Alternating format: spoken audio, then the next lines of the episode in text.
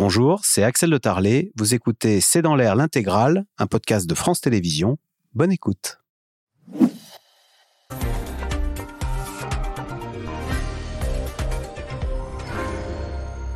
Bonsoir à toutes et à tous. Un train sur trois supprimé pour ce week-end de Noël. Les contrôleurs sont en grève et la SNCF a dû annuler quelques 200 000 billets sur les 800 000 prévus. Des passagers qui ne cachent pas leur désarroi face à un mouvement qui échappe aux syndicats puisque ces contrôleurs ont créé un collectif sur Facebook. Ils exigent des hausses de salaire et plus de reconnaissance de leur travail. Alors question, pourquoi ni le gouvernement, ni la SNCF, ni même les syndicats n'ont-ils vu venir cette grève des contrôleurs? De quoi est-ce le signe? Quel est l'état d'esprit euh, des Français, de l'opinion, face à une grève qui vient gâcher Noël, mais qui s'inscrit aussi dans un contexte de mécontentement alimenté par la hausse des prix et la réforme des retraites à venir? C'est le sujet de cette émission de ce C'est dans l'air, intitulée ce soir Grève à Noël, la SNCF sous pression. Pour répondre à vos questions, nous avons le plaisir d'accueillir Dominique Seux. Vous êtes directeur délégué de la rédaction des Échos, éditorialiste à France Inter. Je cite votre chronique du jour La grève SNCF à Noël, une pathologie.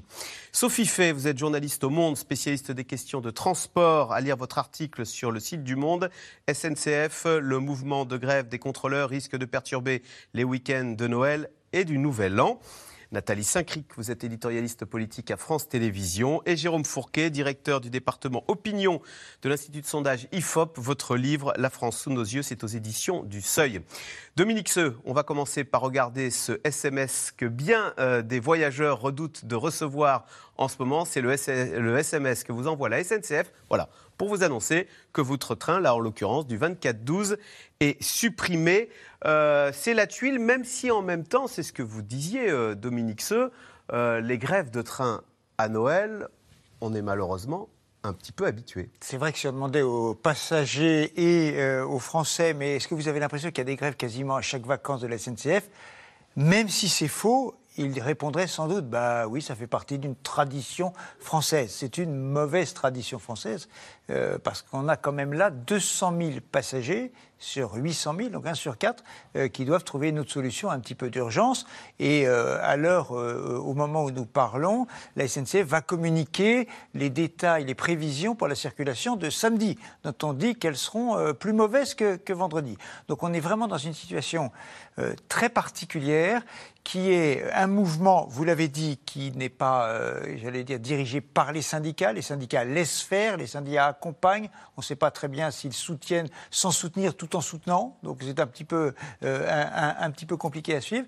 Et c'est vrai que c'est euh, les passagers, les clients qui en font euh, les frais. Alors après, il faut naturellement regarder le fond de l'affaire, et on va en parler longuement, c'est la négociation salariale, parce qu'il faut bien dire que c'est un mouvement social à l'intérieur, ça concerne les contrôleurs, les chefs de bord, les contrôleurs, alors qu'il y a eu un certain nombre de décisions qui ont été prises euh, et annoncées début décembre par la direction de l'entreprise. Il n'y a pas eu d'accord signé, un seul syndicat a, dit banco, mais il y a un, euh, un, ensemble de mesures de revalorisation salariale qui ont été annoncées au, au mois de décembre à hauteur de 5,9% pour l'évolution de la masse salariale en 2023, euh, après un 5,7% euh, en 2022. Il fait 12% sur deux ans, a fait remarquer Olivier Véran, le porte-parole du gouvernement, ce matin. Alors c'est vrai qu'il y a un certain nombre de, téléspectateurs qui travaillent dans des entreprises euh, peuvent se dire, 12% bah, c'est quand même pas mal.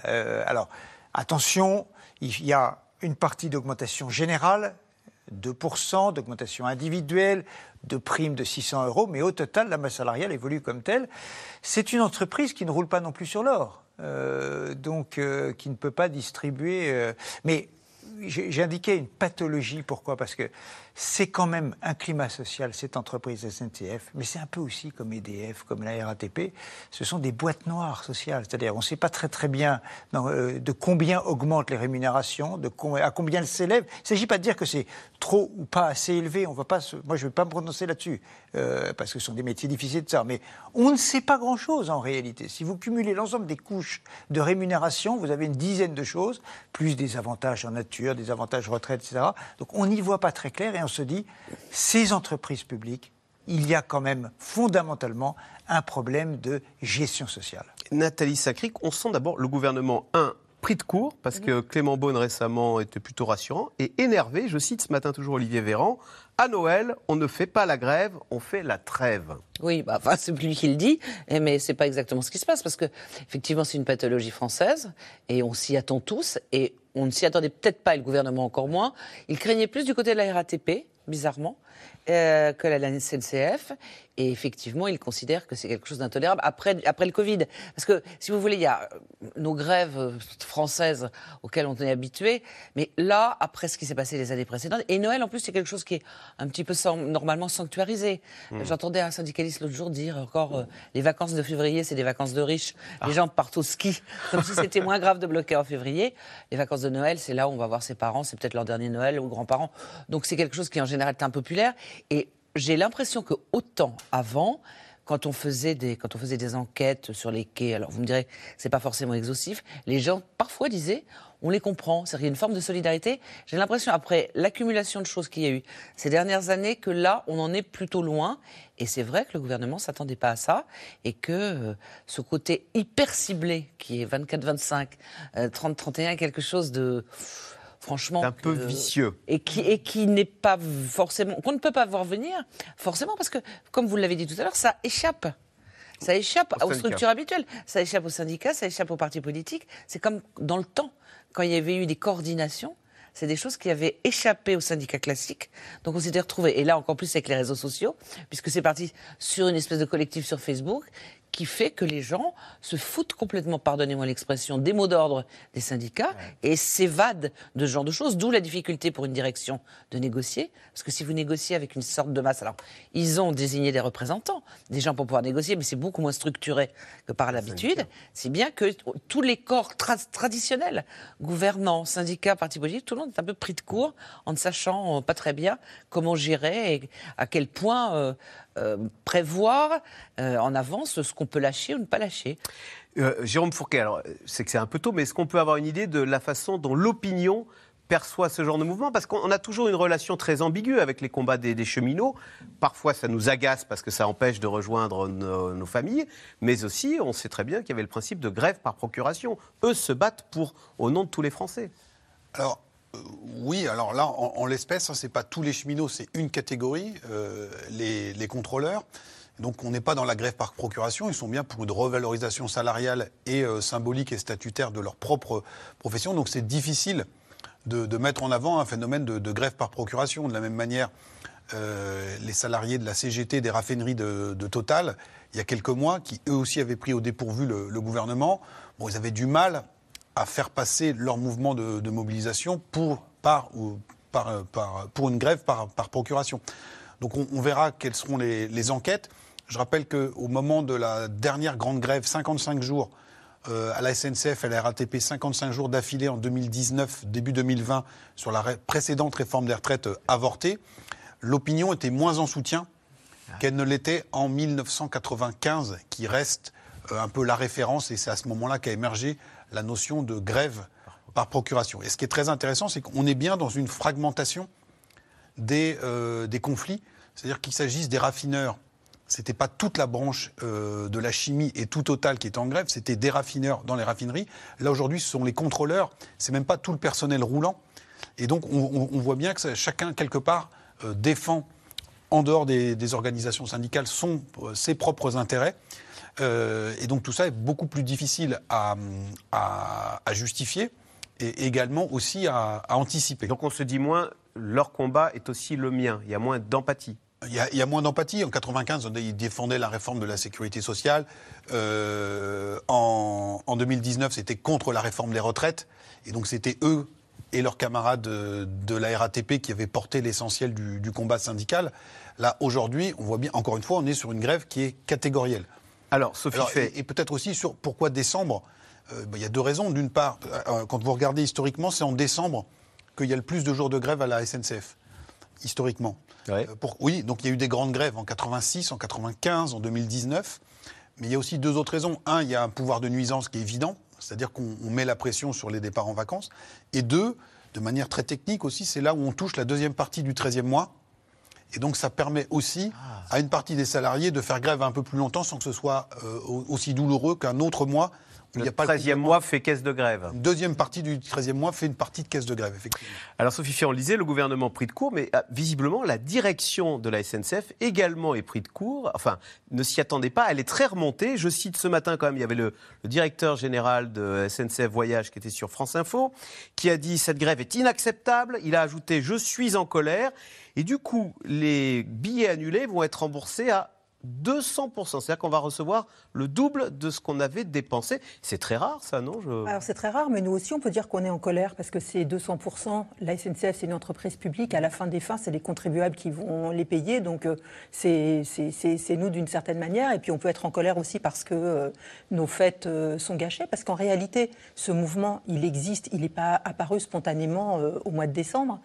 Depuis euh, plusieurs mois, euh, ces contrôleurs se, parlent entre eux et on fait remonter un certain nombre de, signes, de situations de malaise dans leur profession. Ils, ils sont de plus en plus souvent seuls dans les trains. Alors le fait d'être seuls dans les trains, c'est pas un problème, mais en général, ils sont seuls dans les trains très tôt le matin ou très tard le soir, qui sont les trains et les conditions de travail les plus difficiles.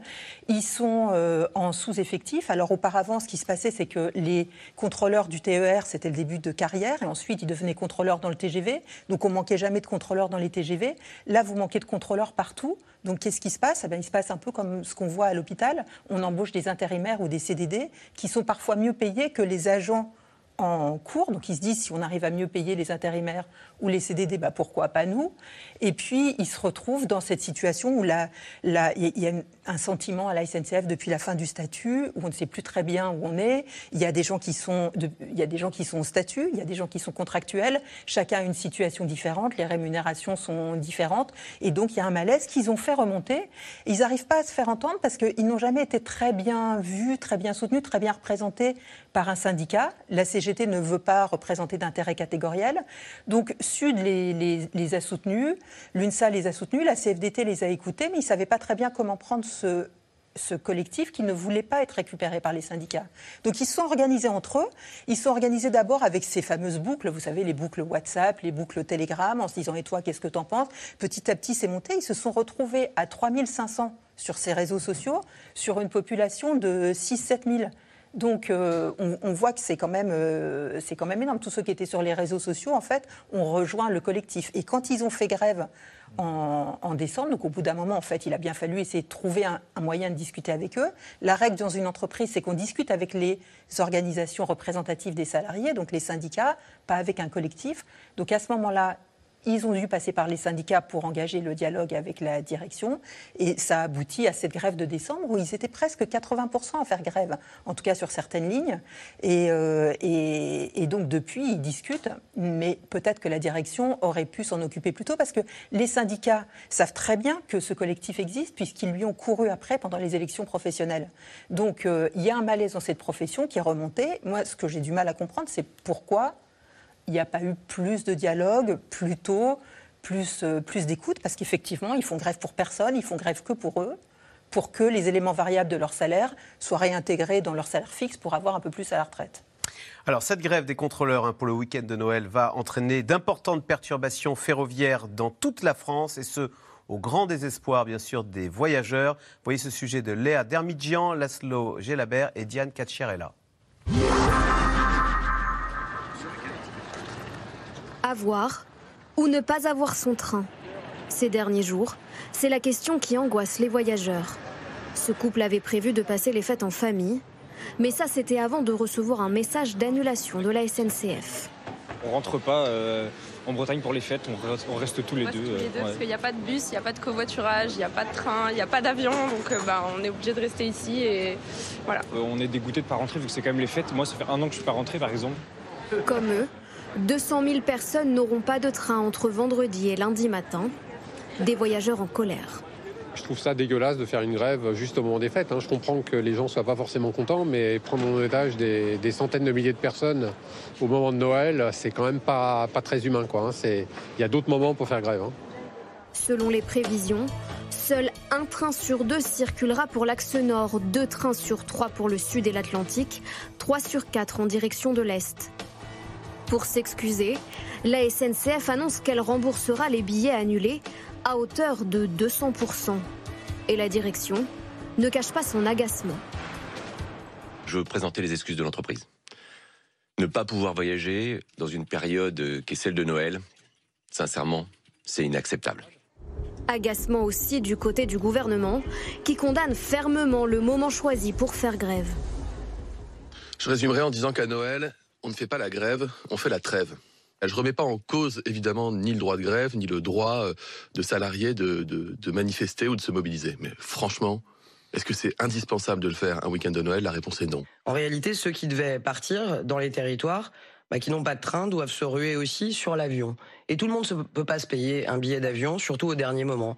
Donc ça veut donc dire qu'il y a des gens autour de nous, et beaucoup, qui vont tout simplement pas pouvoir passer un jour, deux jours de Noël avec ceux qu'ils aiment. Je trouve ça euh, irresponsable pour rester poli, mais ma pensée est un peu plus virulente que celle-là. À l'origine du mouvement de grève, 3500 contrôleurs réunis dans un collectif indépendant sur les réseaux sociaux. Pas de leader, pas de porte-parole, alors peu acceptent de s'exprimer publiquement. En caméra discrète dans ce train en direction de Paris, cette chef de bord dénonce une dégradation de son métier. On donne de plus en plus de choses à faire, en étant généralement seul à bord, à gérer 500-600 voyageurs. Là, vous voyez, j'ai aucun lavabo avec de l'eau. Ça finit deux trains que je téléphone à tout le monde en disant il n'y a sur mon train, que je me fais engueuler par tout le monde, tout le monde du voyage, alors que j'essaie de le signaler. Sur Facebook, les membres du collectif décrivent leur mouvement comme apolitique et non syndiqué. Alors que la direction de la SNCF leur propose d'augmenter de 600 euros bruts par an leur prime de chef de bord, les syndicats leur conseillent d'accepter, mais eux ne veulent rien entendre. Est-ce que vous vous sentez dépassé par ce collectif? Dépassé, non. Enfin, dépassé, euh, on n'est pas dépassé par des mouvements. On parle quoi? On parle de la forme d'organisation, là? Mais sur le fond, c'est une colère qui s'exprime. Elle s'organise via des réseaux Facebook, via des réseaux WhatsApp aujourd'hui, des groupes de discussion. Mais au final, euh, à quoi est-ce qu'il faut répondre? Qu'est-ce que c'est qui s'exprime aujourd'hui là-dedans? Par ces outils-là, c'est une colère qui porte sur l'organisation du travail, sur les effectifs, sur une reconnaissance. Et encore une fois, encore une fois, ben, euh, vous voyez, je suis là en train de discuter avec vous, je devais être en train de négocier avec la direction, et aujourd'hui, ce n'est pas le cas. Personne ne nous a contactés pour ouvrir des négociations et répondre aux revendications. Un préavis de grève a également été déposé pour le nouvel an. Et ici, euh, Sophie fait question téléspectateur. Légalement, quel est le nom minimal de contrôleurs dans les trains? N'est-ce pas le manque de personnel que dénonce le collectif? On a vu dans le reportage une contrôleuse dire Moi, je me fais engueuler par tout le monde. Elle porte seule sur ses épaules euh, tout, le, tout ce qui ne peut ne pas aller à la SNCF. Des toilettes bouchées au train en retard. Oui, alors là, dans les négociations, la direction a promis que fin 2023, il serait au moins deux par train.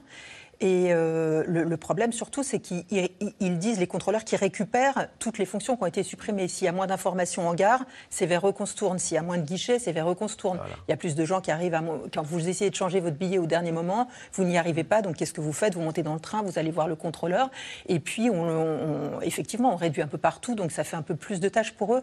Mais, euh, Mais un contrôleur, donc il ne fait pas que contrôler. C'est-à-dire que... Parce qu'on pourrait se dire, après tout, un train pourrait rouler sans contrôleur. Non, par exemple, il monte dans le train, il commence par vérifier que les extincteurs ou les, les, matériels de sécurité sont bien conformes et en état de fonctionner, que le défibrillateur fonctionne, parce que si vous avez un malaise à bord, il faut bien que ça fonctionne, et puis que euh, la clim euh, fonctionne, que, les, que tous les, équipements du train fonctionnent. Et d'ailleurs, ils ont eu, et, ça, ça, a contribué à leur, euh, à leur colère, cet été, ils ont eu un été compliqué pour, pour deux raisons. Avec les chaleurs fortes, il y avait beaucoup plus de, de, de matériel défectueux.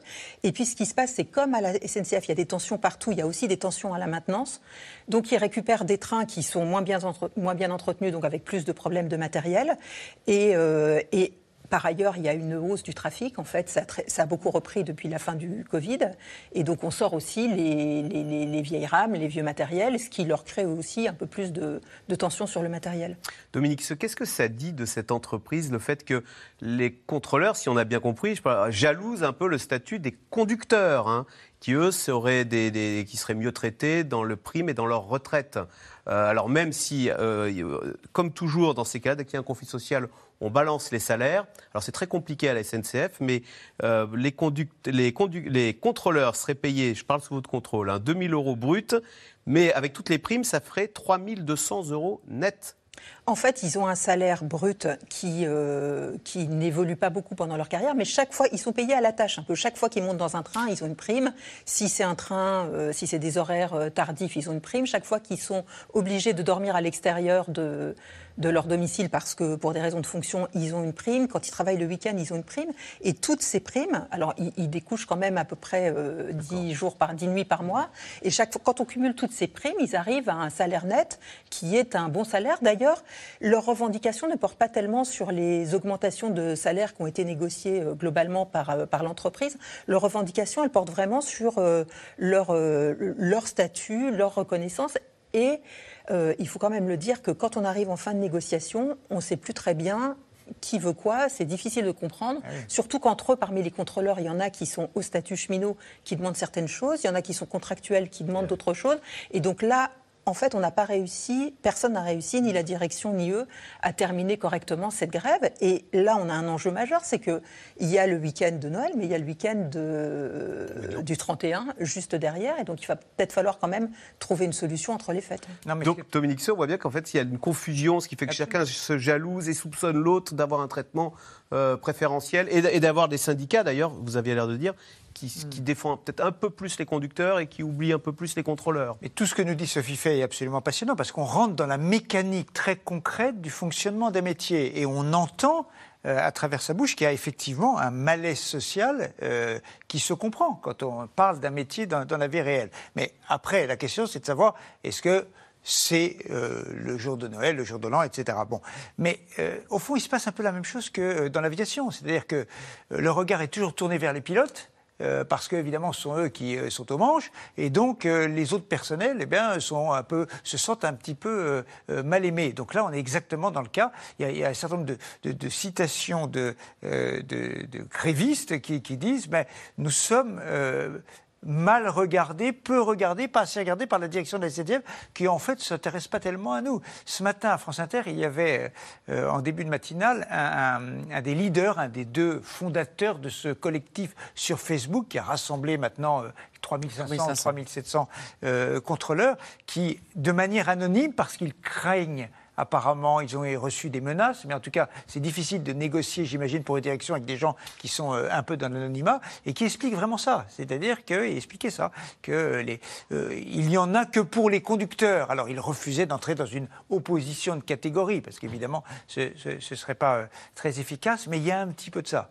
Et donc, on revient quand même au fait qu'il y a dans cette entreprise, cette très grande entreprise, il y a une, depuis tellement de décennies, il y a une incapacité à bâtir un, un- un dialogue social à peu près stable. Enfin, je ne vais pas faire une comparaison avec les entreprises privées, mais c'est pas comme ça que ça se passe. Il y a plus de collectifs Ben, et a- moins. a- non, mais on se on met autour une d'une table, on négocie et on débraye pas par anticipation. Par... Enfin, c'est- pas un modèle d'entreprise privée forcément, mais en tout cas, la façon dont le dialogue social fonctionne dans ce type d'entreprise publique est quand même euh, assez curieux. On se souvient d'ailleurs, et je finis par ça, de la grève EDF dans les centrales nucléaires. Euh, si nous avons des difficultés euh, de courant, c'est parce qu'il y a eu 15 jours de, Qui ont il y a eu retardé de- les- de les travaux retard. On se ouais. dit, mais où en est le dialogue social des entreprises pour qu'on arrive à ce type d'extrémité? Nathalie Sacri. J'aurais tendance à dire, il n'y a, pas que le dialogue social, il y a quand même aussi la possibilité de faire grève en sachant que c'est relativement moins risqué. Euh, regardez le nombre de grèves, de jours de grève qu'il y a eu dans les entreprises privées, ou le nombre d'entreprises privées qui ont été touchées par la grève, ça fait 1, 1,5%.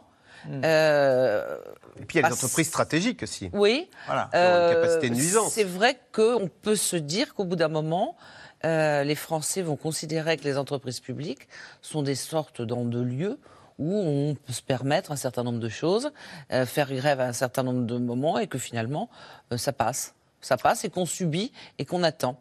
D'où une lassitude peut-être de l'opinion qui a Bah, oui, l'impression. surtout que, comme le disait Jérôme tout à l'heure, les- ce qu'ils appellent, il y a même un, un leader de la CGT qui appelle ça des grèves de métier. C'est-à-dire, en gros, c'est- une- un tout petit, groupe- enfin pas un tout petit groupe puisqu'ils sont 10 000, mais un groupe très spécifique qui joue pour lui-même, en étant en rivalité, on l'a dit, avec les roulants. Alors j'ai cru comprendre aussi que le statut de, retraite euh, des euh, chefs, euh, Des conducteurs des, était conducteurs aux chefs de bord ou euh, était assimilé euh, aux sédentaires et non pas aux roulants, donc avec moins, moins d'avantages euh, pour eux. Euh, mais il y a un moment donné où, dans une entreprise qui est considérée quand même parfois de l'extérieur comme un endroit où on a pas mal de privilèges, même si c'est considéré à tort, puisque c'est opaque et qu'on n'a toujours pas compris il reste encore l'idée chez les gens qu'on part à la retraite, même quand on est dans un bureau très très tôt. Comme on ne comprend pas exactement comment cette entreprise fonctionne, on se dit, ils en profitent et ils veulent tirer jusqu'au moment où ça va lâcher. Alors, c'est euh, quand même problématique et je pense que dans l'opinion, comme le disait Jérôme, autant 95 c'était ils nous défendent, autant là, ça Là, va être ils, ils nous défendent. empoisonnent. Ouais, ils nous Une partie de l'opinion peut peut-être se dire la concurrence finalement serait pas Ça mal. du bon, oui.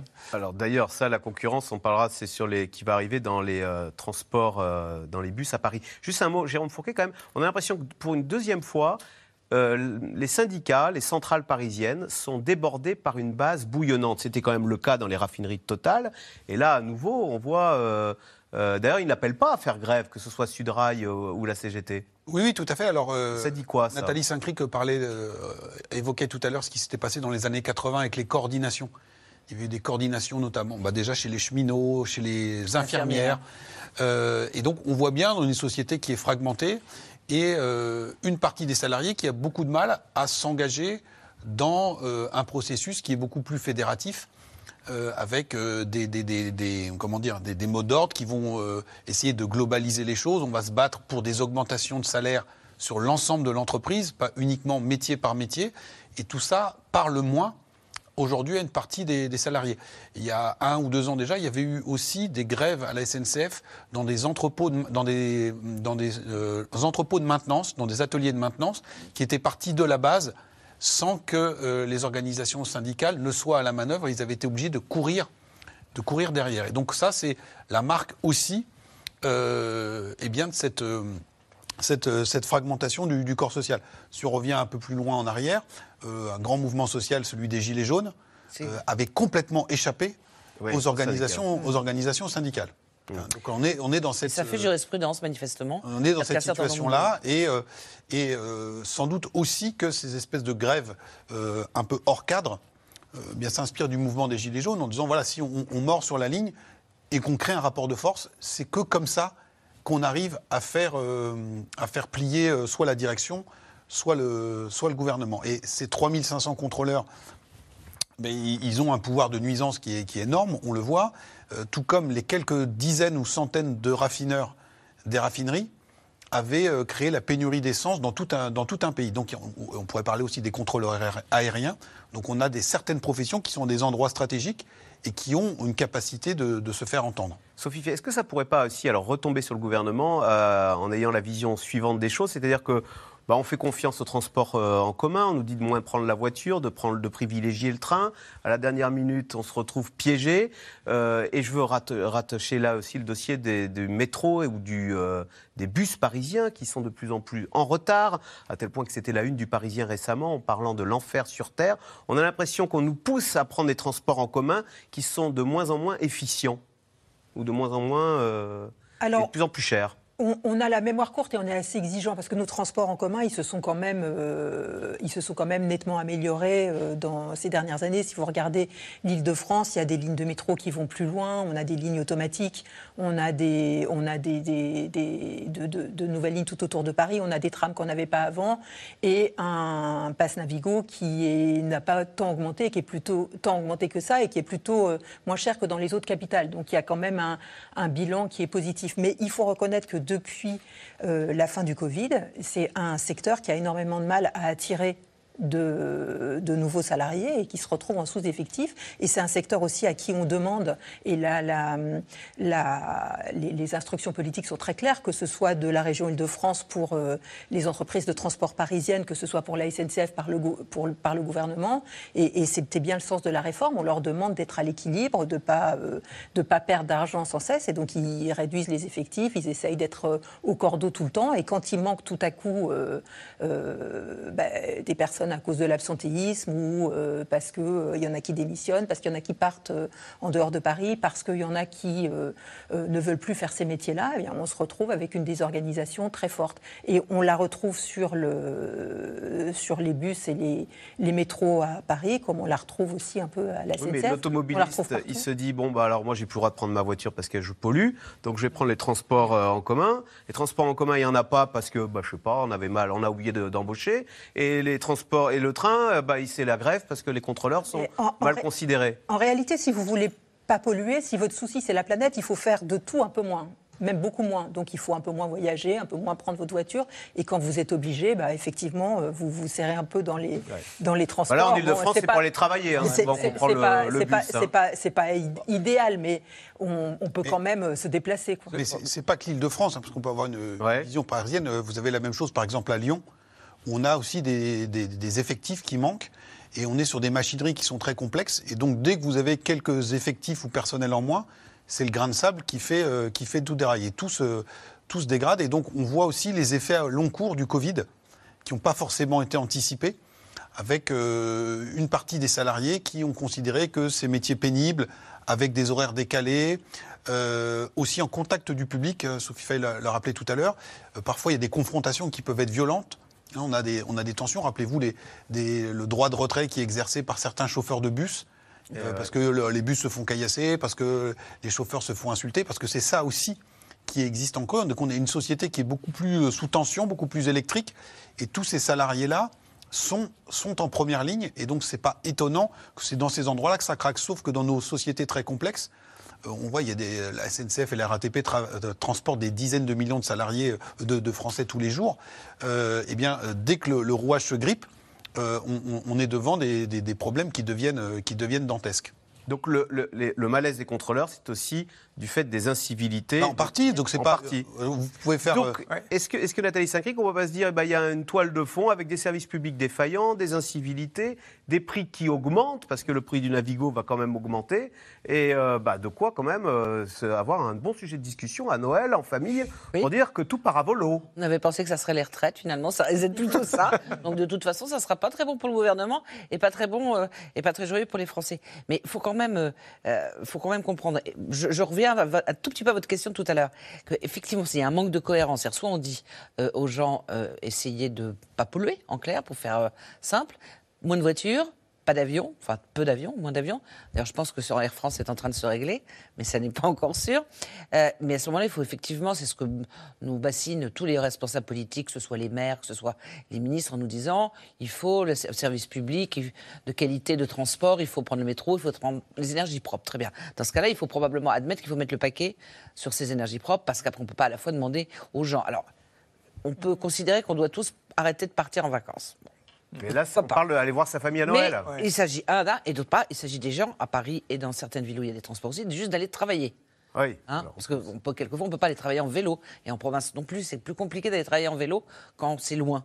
Donc, euh, il y a probablement un moment donné où il faudrait. euh, alors, je ne pense pas, vous parler de la concurrence tout à l'heure, mais la concurrence, elle est chère aussi. hein. parce que ceux qui ont voulu prendre des trains pour aller euh, notamment en Italie ou ailleurs. Non, mais c'est parce que ça participe au mécontentement des chauffeurs de bus parisiens. C'est que dans deux Alors, ans. ce qui participe aussi, c'est parce qu'il leur en manque, j'ai une cinquantaine des chauffeurs de bus parisiens. C'est effectivement les agressions le soir, les, aussi les, les personnels de bord qui se font également agresser, vous le disiez tout à l'heure. C'est-à-dire qu'en gros, entre le Wi-Fi qui marche pas, c'est vrai d'ailleurs, et tout le reste, euh, c'est- ils sont, c'est eux qui prennent tout parce qu'il n'y a personne d'autre. Les paratonnerres, en fait. Euh, c'est les paratonnerres, absolument. Il faut probablement choisir le mode de société euh, qu'on souhaite avoir et être en cohérence avec ce genre de choses.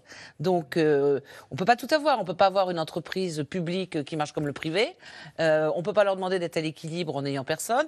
On peut pas demander aux gens de prendre ce train-là. Et, c'est cher le train. Ouais. On peut pas demander qu'il n'y ait jamais d'accident si on ne peut pas entretenir les, les- les rails et tout, d'avoir une maintenance.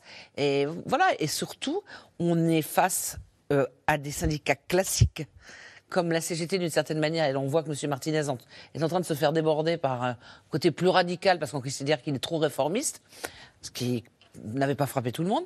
Euh, donc, si vous voulez, vous êtes débordé par la gilet, jaunisation de la société où chacun veut se battre pour obtenir quelque chose. Considération, tranquillité, sécurité et éventuellement pas se sacrifier pour quelque chose dont on considère que ça ne vaut pas le coup. Dominique Seux, et après on a un autre sujet de discorde dont on parlera. Oui, non, ce qui est très frappant, moi ce qui me frappe, c'est que le gouvernement essaye de ne pas refaire la même erreur qu'il a faite avec euh, les raffineries. Pendant dix jours, il avait un peu minimisé, voire oui. sous-estimé, voire... Pas de panique. Il était passé à côté du fait qu'il y avait euh, des, des queues, euh, des, des queues Dans dans les stations. Moi, ça m'avait frappé. Je m'étais dit, au fond, le problème du gouvernement, c'est qu'il ne regarde pas le JT de 20 heures de France 2. Ah, bah voilà une bonne piste. Voilà. tiens. Pas assez. Et, non, mais il aurait vu qu'il y avait des queues partout et que ça. Et on avait le porte-parole du gouvernement qui disait non, non, tout va bien, etc. Là, Emmanuel Macron qui disait pas de panique. qui disait pas de panique. Et là, là, là, euh, le déploiement dans toutes les matinales ce matin, dans tous les médias Ah. audiovisuels, de tout, on a eu, alors, Tout on le gouvernement. reportage, on a vu quatre ou cinq ministres, et il y en avait encore d'autres, qui ont tous dit c'est scandaleux, on est du côté des voyageurs, etc. Etc. Donc surtout, ne pas minimiser la colère. C'est un changement de pied, je crois que la leçon du mois d'octobre a porté. Alors, on en a un peu parlé, mais le climat social ne devrait pas s'arranger après les fêtes, car le 10 janvier prochain, le gouvernement va, doit détailler son projet de réforme des retraites. L'opposition continue d'affûter ses arguments. Sujet de Romain Besnénou avec Nicolas Baudry-Dasson. Les vieux dans la misère On la surnomme la mère de toutes les réformes. Celle qui met à chaque fois le feu aux poudres. On n'est pas tous d'accord. C'est vrai. On a une réforme qui vise d'abord à faire en sorte que notre système par répartition puisse continuer euh, à exister. C'est une réforme brutale, profondément injuste. C'est une folie. Mais notre cap ne dévie pas. Nous, on ne lâchera pas sur euh, nos revendications sur la pénibilité. L'ensemble des organisations syndicales sont contre cette réforme. La réforme prévue par le gouvernement concerne toutes les personnes nées après le 1er juillet 1961. Principale mesure, le report de l'âge de départ de 62 à 65 ans d'ici 2031. Un pari risqué pour l'exécutif qui a déjà dû reculer la présentation de son projet de loi au dernier moment. Ce qu'il faut peut-être arrêter, ce qu'il faut compléter. Plusieurs formations politiques euh, intéressées au premier chef ont eu à vivre des élections ces derniers jours et, euh, ont changé, si je puis dire, de dirigeants ou dirigeantes. Il nous est apparu pertinent de décaler de quelques jours ou quelques petites semaines l'annonce de la finalisation de la proposition du gouvernement. Privé de majorité absolue à l'Assemblée, l'exécutif doit en effet s'allier avec d'autres groupes parlementaires pour éviter le passage en force. Dans son viseur, les Républicains. Éric Ciotti, tout juste élu à la tête du parti, sera-t-il l'homme du compromis? Reçu ce matin à Matignon, il pose ses conditions. Je pense qu'on doit le faire à un rythme moins, euh, moins rapide et donc moins brutal pour les Français. Il faut entendre aussi la situation, la colère, euh, l'exaspération de nos euh, concitoyens qui souffrent. Mais avant de négocier, Éric Ciotti va devoir mettre ses troupes d'accord. Les principaux ténors de LR s'opposent sur le report de l'âge de départ. Agiter ce chiffre de 65 ans aujourd'hui, alors qu'on ne fait que les gouvernements ne fait aucun effort par ailleurs de réduction de la dépense publique, ça ne serait pas compris par les Français, ce serait compris comme une provocation. Et donc Et donc, on ne soutiendrait pas cette réforme. C'est une réforme qui est équilibrée et au bout du compte, c'est ce qui permet justement à nos retraités de mieux vivre. Qu'est-ce que euh, nous, on ferait si on ne soutenait pas ce qu'on a toujours soutenu hier? Le reste de l'opposition est clairement contre le projet de loi du gouvernement. Au RN, Jordan Bardella assure que reporter l'âge de départ à la retraite entraînera une augmentation des dépenses sociales. 40 à 50% des gens qui arrivent à la retraite aujourd'hui en France sont au chômage. Donc cela consiste tout ou partie à payer plus longtemps des gens qui sont au chômage et qui euh, ont de plus en plus de mal à euh, boucler euh, leur fin de mois. La gauche, elle, brandit le rapport du Conseil d'orientation des retraites de septembre dernier. Il indique que le déficit public lié au système devrait rester stable sur les 50 prochaines années. Les résultats de ce rapport ne valident pas le bien fondé des discours qui mettent en avant l'idée d'une dynamique non contrôlée des dépenses de retraite. Quoi de mieux pour oublier les frictions à gauche et faire front? Les principaux élus de la NUPES ont voulu afficher leur unité à l'Assemblée, tous contre la réforme de Macron. C'est non à cette réforme injuste, brutale, et dont nous contestons euh, la nécessité et l'urgence. Ce gouvernement ne peut pas passer sous le tapis le parlementarisme dans ce pays. Nous manifesterons et prendrons euh, toutes les possibilités qui nous sont offertes pour faire reculer le gouvernement sur cette contre-réforme inadmissible. Une belle photo de famille qui masque pourtant des désaccords entre les partis de gauche. Incapables par exemple de s'entendre sur une journée commune de manifestation au mois de janvier. à toucher à nos retraites. sur le fait qu'il est peut-être trop international. euh. Jérôme Fourquet, euh, 64 ou 65 ans pour, pour l'âge légal. Pour les Français, c'est c'est- c'est pas la même chose ou bien c'est un rejet en bloc de toute idée de réforme de la retraite? Alors, il y a, comme dans toutes les réformes précédentes, une opposition euh, majoritaire au, recul de au principe du recul de l'âge de départ à la retraite. Une fois qu'on a dit ça, la présentation n'est pas du tout euh, anecdotique et anodine, puisque quand on interroge les Français sur leur adhésion à un report à 64 ans, en septembre, une enquête de l'IFOP disait qu'on avait 37% de Français qui étaient favorables. Alors vous voyez, on a deux tiers qui étaient opposés, mais on avait quand même quasiment 4 personnes sur 10 qui n'étaient pas contre. Et si vous poussez le curseur à 65 ans, vous tombez à 22% de Français qui sont favorables. Donc on perd 15 points en termes d'affichage entre 64 et 65 ans. Pourquoi je dis affichage? Parce que, bien évidemment, c'est un objectif en disant la retraite, l'âge légal sera à 64 ans euh, en 2035 ou- et 65 ans en 2035. Donc ça dépend quelle borne on prend. Rappelez-vous que pendant la campagne présidentielle, Emmanuel Macron avait sorti de son chapeau, euh, un peu à la, à la surprise générale, cette euh, proposition de repousser l'âge de départ légal à 65 ans pour parler à l'électorat de droite et, casser euh, la dynamique qui existait autour de, Valérie Pécresse. Et puis ensuite, dans l'entre-deux tours, il s'était montré moins catégorique en disant peut-être qu'on peut discuter à 64 ans. On avait eu le même type de débat en 2010, euh, sous le quinquennat de Nicolas Sarkozy, un débat entre Nicolas Sarkozy et François Fillon sur savoir est-ce qu'on mettait la borne à 63 ou à 62 ans. Et on voyait déjà que les, les choses, encore une fois, n'étaient pas, euh, n'étaient pas anodines. Donc tout va se jouer aussi en partie dans cette, euh, dans cette présentation des choses. 65 ans aussi, c'est quand même revenir à l'âge qui était celui en vigueur avant la réforme historique Mitterrand. de Mitterrand en 81. Donc là aussi, on voit que ça. Donc déjà, euh, matériellement, c'est un an de plus. C'est pas c'est pas neutre pour des, des carrières euh, avec des métiers pénibles, mais en plus symboliquement et politiquement, ça veut ça veut dire beaucoup. Dominique, c'est vrai que ça peut paraître très brutal de passer de 62 à 65, sachant qu'alors l'a, Thomas Piketty est très convaincant quand il dit euh, 65 ans, euh, ça ne concerne pas les cadres, parce que de toute façon ils seraient partis après 65 ans, ça ne concerne que ceux qui ont commencé tôt à travailler et qui eux vont devoir euh, euh, travailler jusqu'à 65. Alors, je m'en voudrais de contredire Thomas Piketty, mais d'abord, euh, les cadres, les, les- les cadres ne partent pas après 65 ans. Les cadres partent souvent autour de 63, 63 et demi, 64, et un nombre important d'entre eux. Euh, mais ce qui est intéressant dans, dans le point, c'est de voir que euh, il n'y a pas. Tout le monde se focalise sur l'âge légal en permanence. L'âge légal est un est une référence, mais aujourd'hui, vous avez 36 des salariés qui partent avant l'âge légal. Par les systèmes, il y en a beaucoup. Il y a les carrières longues.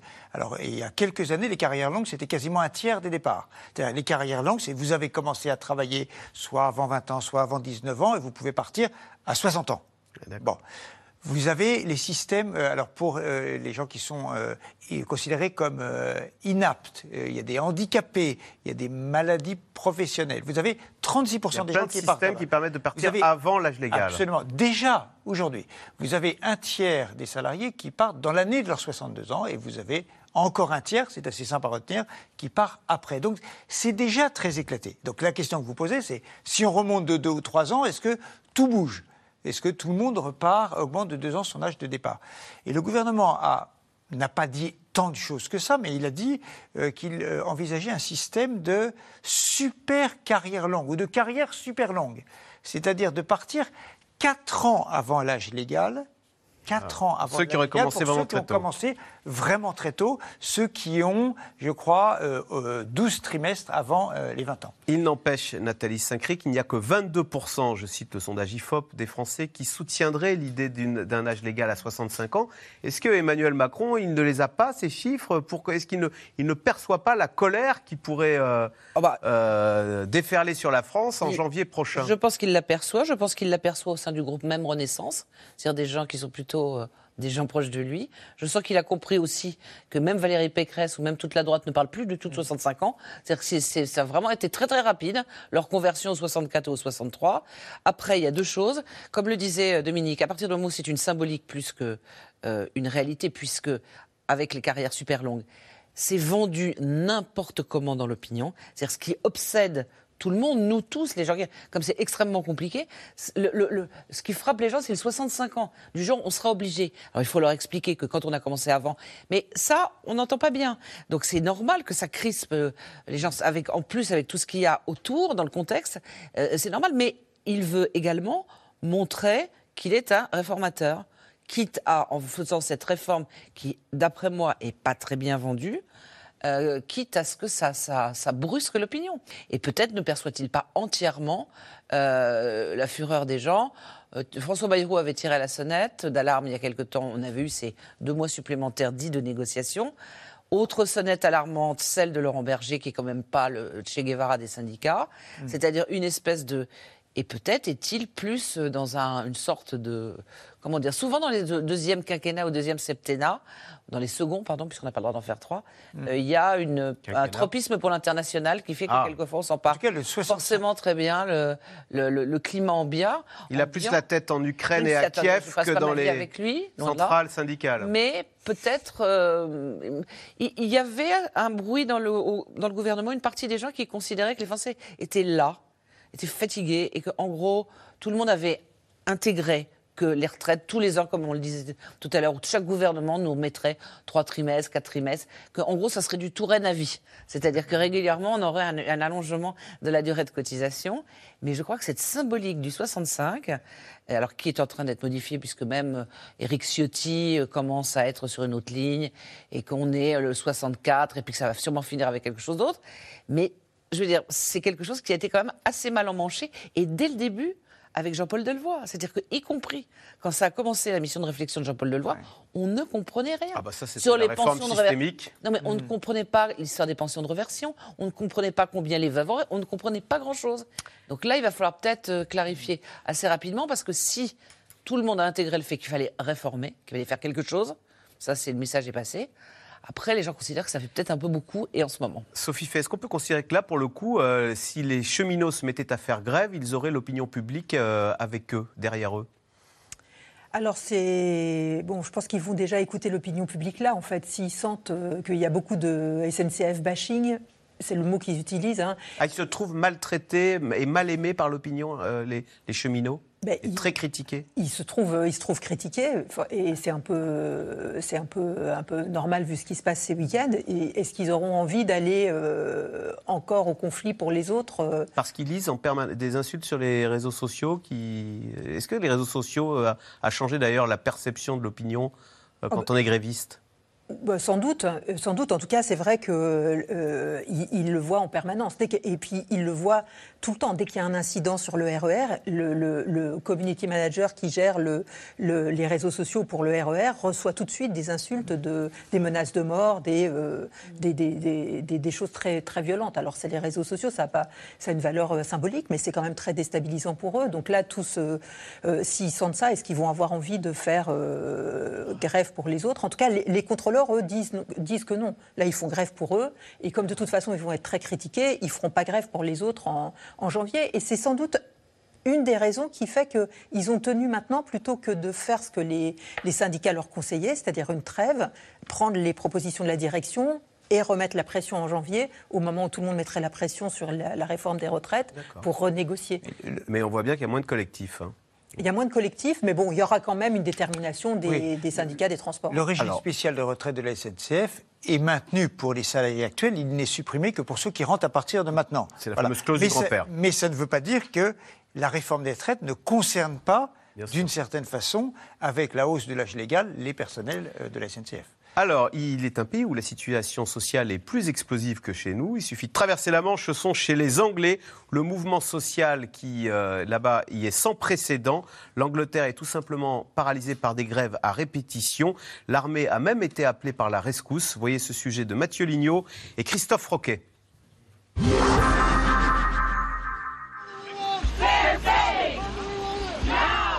Du jamais vu depuis 106 ans en Grande-Bretagne. Jamais les infirmières ne s'étaient mises en grève. Mais depuis une semaine, la colère éclate.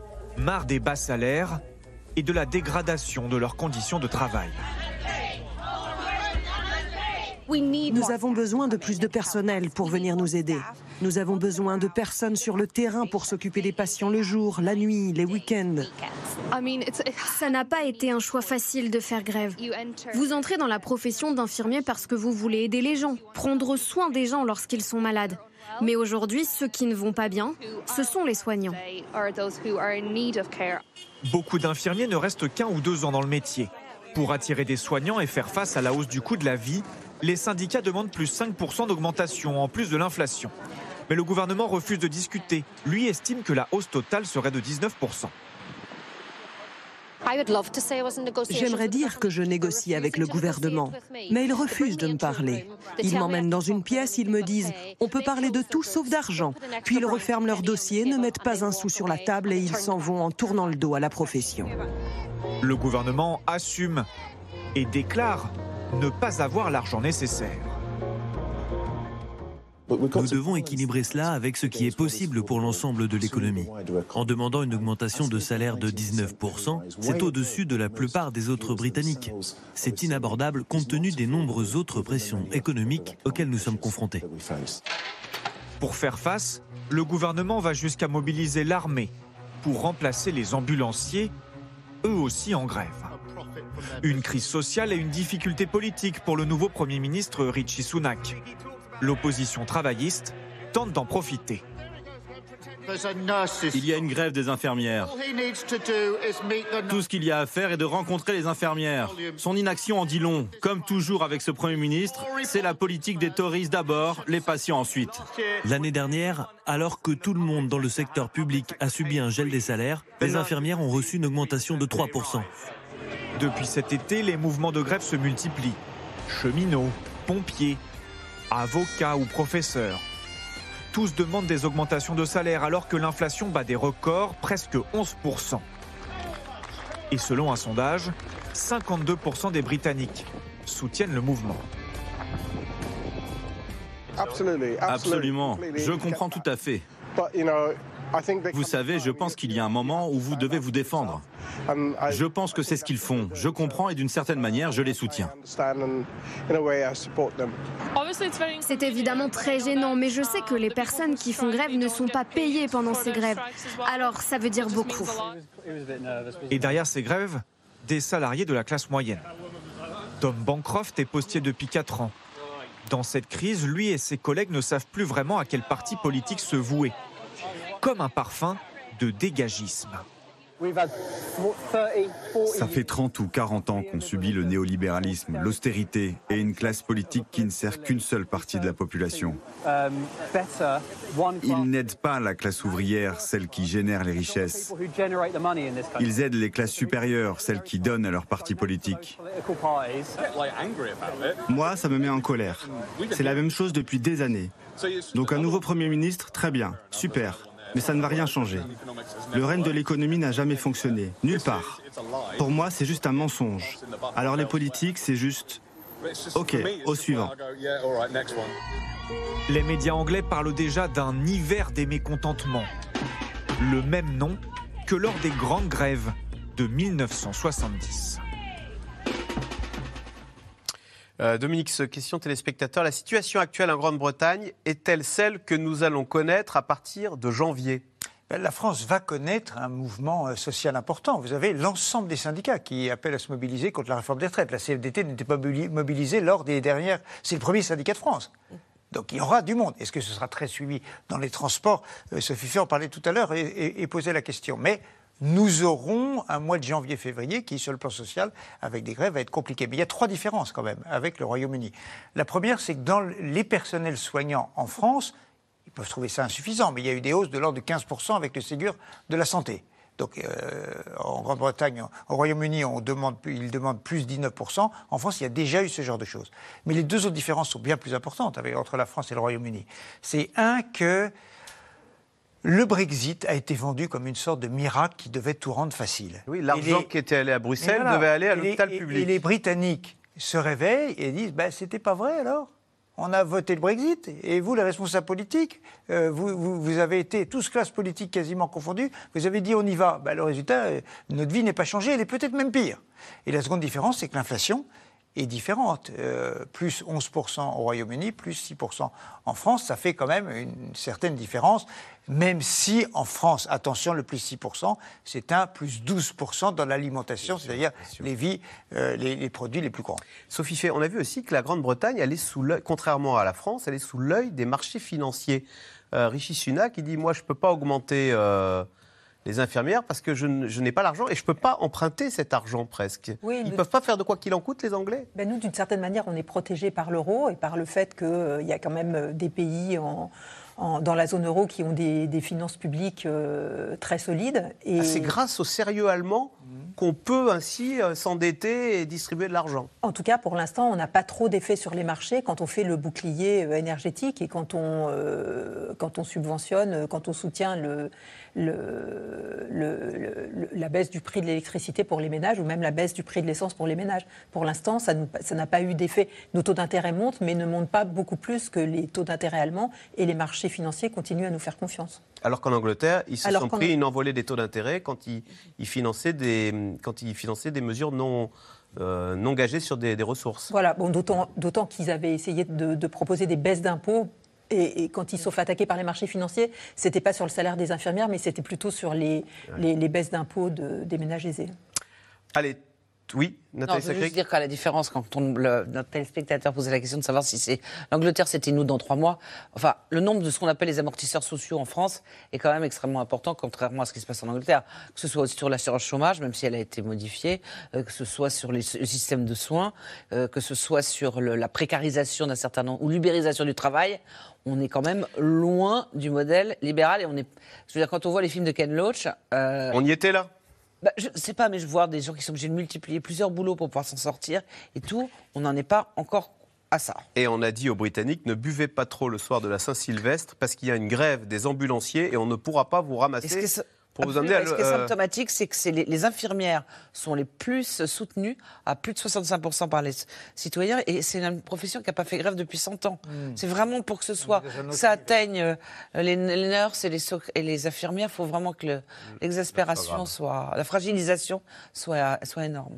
Allez, tout de suite, on revient à vos questions. Ah, Éric, dans le Pas-de-Calais, Sophie fait question. Les cheminots pourraient-ils rendre la grève populaire en invitant les usagers à monter sans payer, par exemple? Alors ils l'ont fait en 1986, ils ont fait ce qu'ils appelaient une grève de la pince, donc on ne poinçonnait plus les, billets, et en fait ils ont été euh, poursuivis en justice par leur direction parce que ça n'est pas légal. Alors je crois que finalement ils ont gagné la procédure, mais euh, ça n'est pas légal. Faut-il s'attendre à plus de concurrence pour la SNCF sur les lignes françaises de la part des de compagnies étrangères?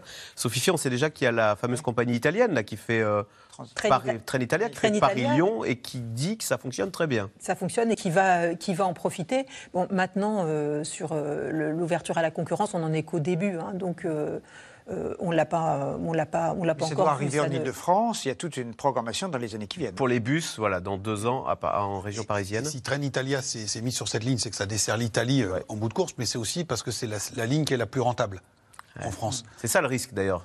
Oui, non, l'écrémage. oui, non, mais l'idée de dire est-ce que ça, la, concurrence va généraliser, c'est pas pour rien que la concurrence est arrivée sur la ligne la plus rentable. Il y a plein d'autres lignes où euh, sans doute euh, on va regarder à Paris-Limoges, ils le feront moins. Quand on, quand on est concurrent. Et aussi, on revient aussi sur cette, question du coût de fonctionnement de la SNCF, parce qu'on a, ça, assure des, des, missions d'aménagement du territoire et de, et de services publics. Et donc c'est pour ça aussi que ça coûte très cher. Et donc c'est n'est pas évident que la concurrence internationale se rue sur, le, sur le marché français tout de suite. Et puis il y a toujours deux temps dans l'ouverture à la concurrence. Il y a le temps où peut-être on bénéficie de, des nouveaux entrants, et puis il y a le temps entre les deux où en fait ça génère pas mal de mécontentement social. Et on a vu qu'en dans la, en grande couronne d'Île-de-France, à chaque fois qu'il y a eu un changement de contrat, il y a eu des mouvements sociaux et donc euh, là aussi des grèves. Des désillusions. Dans le transport aérien, la, concurrence a plutôt été bénéfique pour le consommateur, avec l'introduction notamment des euh, compagnies low cost. Dans l'électricité, moins. Dans l'électricité, nettement. Euh, Alain, dans le Val d'Oise, les conditions de travail sont-elles, avec les salaires, au cœur des revendications? Doit-on mieux traiter les salariés? Sophie, c'est encore pour vous, ça aussi. Est-ce qu'il y a cette idée d'ailleurs que maintenant du boulot, il y en a partout, donc euh, si vous voulez que je reste, euh, il faut euh, nous traiter plus dignement. Il y a cette idée, il y a aussi l'idée que beaucoup de personnes ont été les travailleurs de première ligne pendant le Covid. On leur a dit vous êtes les travailleurs essentiels, on a besoin de vous. On a commencé à les reconnaître et puis on leur a dit merci et puis on est revenu à la normale Et qu'est-ce qui reste? Il reste des gens dans les bureaux qui peuvent télétravailler, qui, sont, euh, qui ont peut-être gagné en qualité de vie, qui ont justement la possibilité parfois de changer de, travail et donc de négocier des conditions salariales meilleures. Et puis il reste les travailleurs euh, essentiels, les travailleurs de la première ligne, qui eux ne peuvent pas faire d'économie d'essence en allant télétravailler. Ils sont là tous les jours. Et, euh, et eux, qu'est-ce qu'on ce qu'on leur donne? Et c'est eux qui ont les plus petits salaires et qui subissent donc le plus cette inflation alimentaire dont parlait Dominique Ce tout à l'heure. Donc Jérôme Fourquet, d'ailleurs, ces salariés de première ligne, ils seraient plus prompts aujourd'hui à, déclencher des grèves, à manifester des, un mécontentement social? Alors, bah, tout, dépend, euh, tout dépend de la façon dont ils sont traités salarialement, notamment. Et puis aussi du, rapport de force, comment ils l'anticipent. Est-ce qu'ils peuvent, ils estiment qu'ils ont des choses à gagner ou au contraire que la, grève est, perdue d'avance? Parmi ces travailleurs de la, première ligne, on avait notamment des, des, salariés dans la grande distribution. Et on a vu, euh, ce qui était assez rare, des grèves dans certaines grandes enseignes, soit de la, distribution générale euh, mmh. globale, soit des, je pense notamment des, des, enseignes de bricolage ou d'articles de, de, sportifs, où il y a eu des, grèves pour demander des, augmentations de salaire. Donc ça peut, ça peut, ça peut se produire euh, demain. Alors, est-ce plus difficile de trouver des compromis à la SNCF que dans d'autres entreprises? Si oui, pourquoi?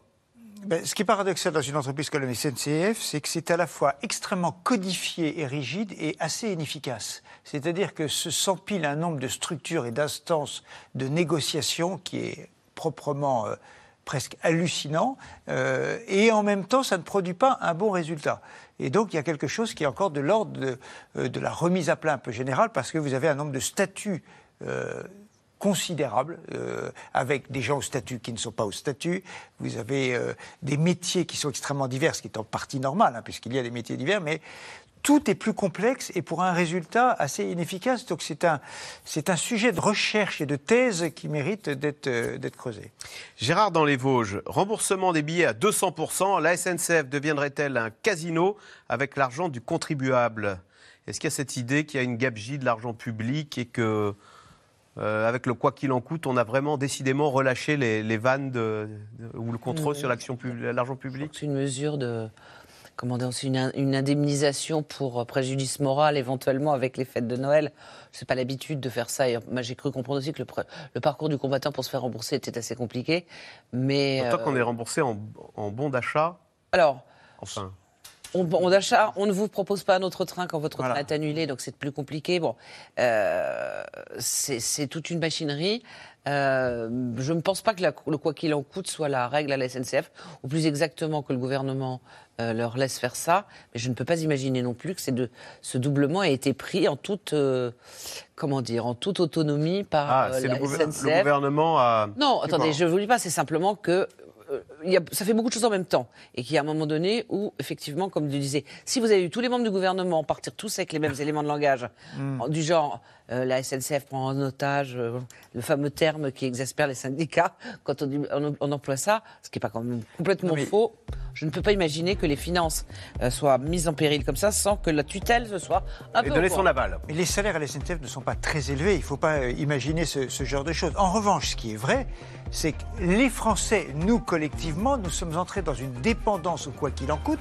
200 milliards pour le Covid, 100 pour le bouclier tarifaire, et on a du mal aujourd'hui à comprendre les uns et les autres que euh, eh bien, 10 milliards d'euros, c'est quand même une somme importante. Il y en avait une Sophie fait, la SNCF a, des, a des difficultés de recrutement. Ne faut-il pas y voir un manque d'attractivité et de reconnaissance de ces métiers? En fait, c'est plus du tout la planque de travailler à la SNCF.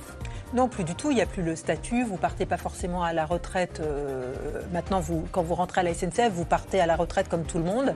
Et puis, euh, il y a des métiers qui sont assez difficiles, euh, notamment par exemple les métiers d'aiguilleur, où vous travaillez en 3-8 et qui sont assez mal rémunérés, où il y a vraiment des difficultés de recrutement. Eh bien, merci beaucoup d'avoir participé à cette émission. Vous restez sur France 5. Vous venez d'écouter C'est dans l'air, c'est un podcast France Télévisions. N'hésitez pas à vous abonner. C'est dans l'air est disponible gratuitement sur toutes les plateformes audio, en vidéo disponible sur francetv.fr. À très bientôt.